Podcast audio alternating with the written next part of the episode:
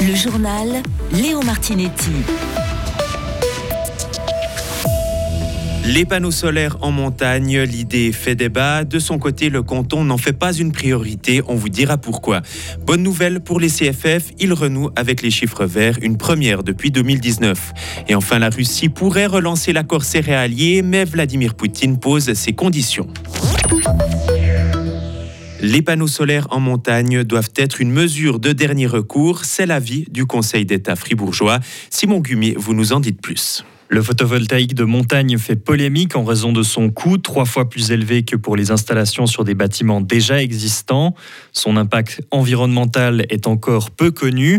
Le canton de Fribourg place cette méthode tout en bas de la liste des priorités dans sa nouvelle stratégie pour l'énergie solaire publiée vendredi dernier. Tout comme l'installation de panneaux solaires sur les lacs ou dans les champs cultivés, le photovoltaïque alpin présente trop d'obstacles pour être rentable. Serge Boschung est chef du service de l'énergie le Conseil d'État a défini différentes priorités et il est parti du principe que dans un premier temps, il va falloir équiper plutôt le patrimoine bâti, donc installer des capteurs solaires sur les toits, sur les façades des bâtiments. Après, pour les autres zones, on pourrait trouver des secteurs agricoles ou autres, où là c'est un petit peu plus compliqué de mettre en œuvre. Il y a des questions environnementales qui entrent en ligne de compte sur la protection de la biodiversité, protection paysage, etc.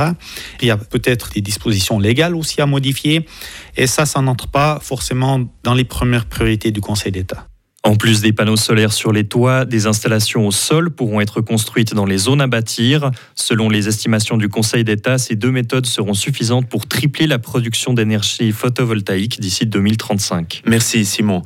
La FEDE tient sa nouvelle présidente. Isabelle Castella succédera à Bernard Franière. Il prendra sa retraite à la fin de l'année après 15 ans passés à ce poste. Selon un communiqué de la fêtière des associations du personnel de l'État, la candidature d'Isabelle Castella a fait l'unanimité au sein du comité de sélection. Elle a une carrière très variée du domaine bancaire à la police cantonale puis communale en passant par les soins. Un auteur d'escroquerie de type wash-wash arrêté, annonce faite aujourd'hui par la police cantonale. L'homme a été interpellé à Genève. Il aurait manipulé un fribourgeois en lui faisant croire qu'il pouvait multiplier des billets de banque avec un liquide chimique. Au total, 27 000 francs lui auraient été soutirés. Une instruction a été ouverte par le ministère public. Bénéfice pour les CFF, une première depuis 2019. Sur les six premiers mois de l'année, ils ont réalisé un bénéfice net de près de 100 millions de francs. L'entreprise ferroviaire a également connu une affluence record. Elle a accueilli plus d'1,3 million de voyageurs et voyageuses chaque jour. Les CFF précisent aussi que la ponctualité s'améliore, mais des efforts sont encore à faire en Suisse romande et au Tessin. Nestlé a trouvé un repreneur pour son anti-allergique Palfortia. Ce médicament est utilisé contre les réactions indésirables aux cacahuètes.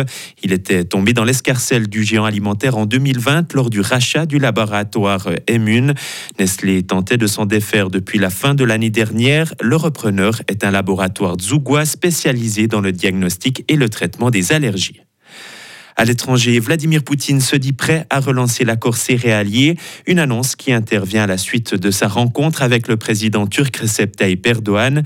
Mais son homologue russe a posé ses conditions. Les accords concernant la levée des restrictions à l'exportation des produits agricoles russes doivent être pleinement mis en œuvre.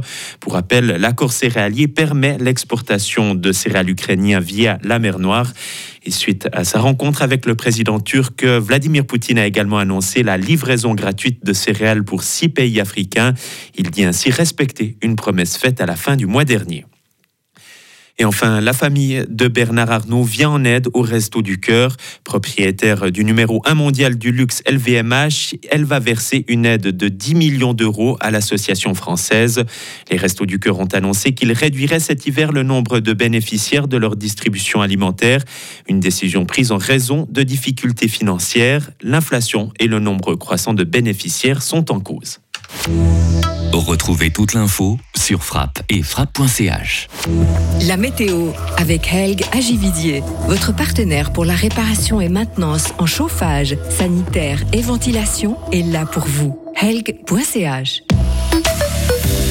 Pour ce mardi, le temps va rester bien ensoleillé avec des températures toujours estivales, faible bise aussi, 27 à 30 degrés au maximum.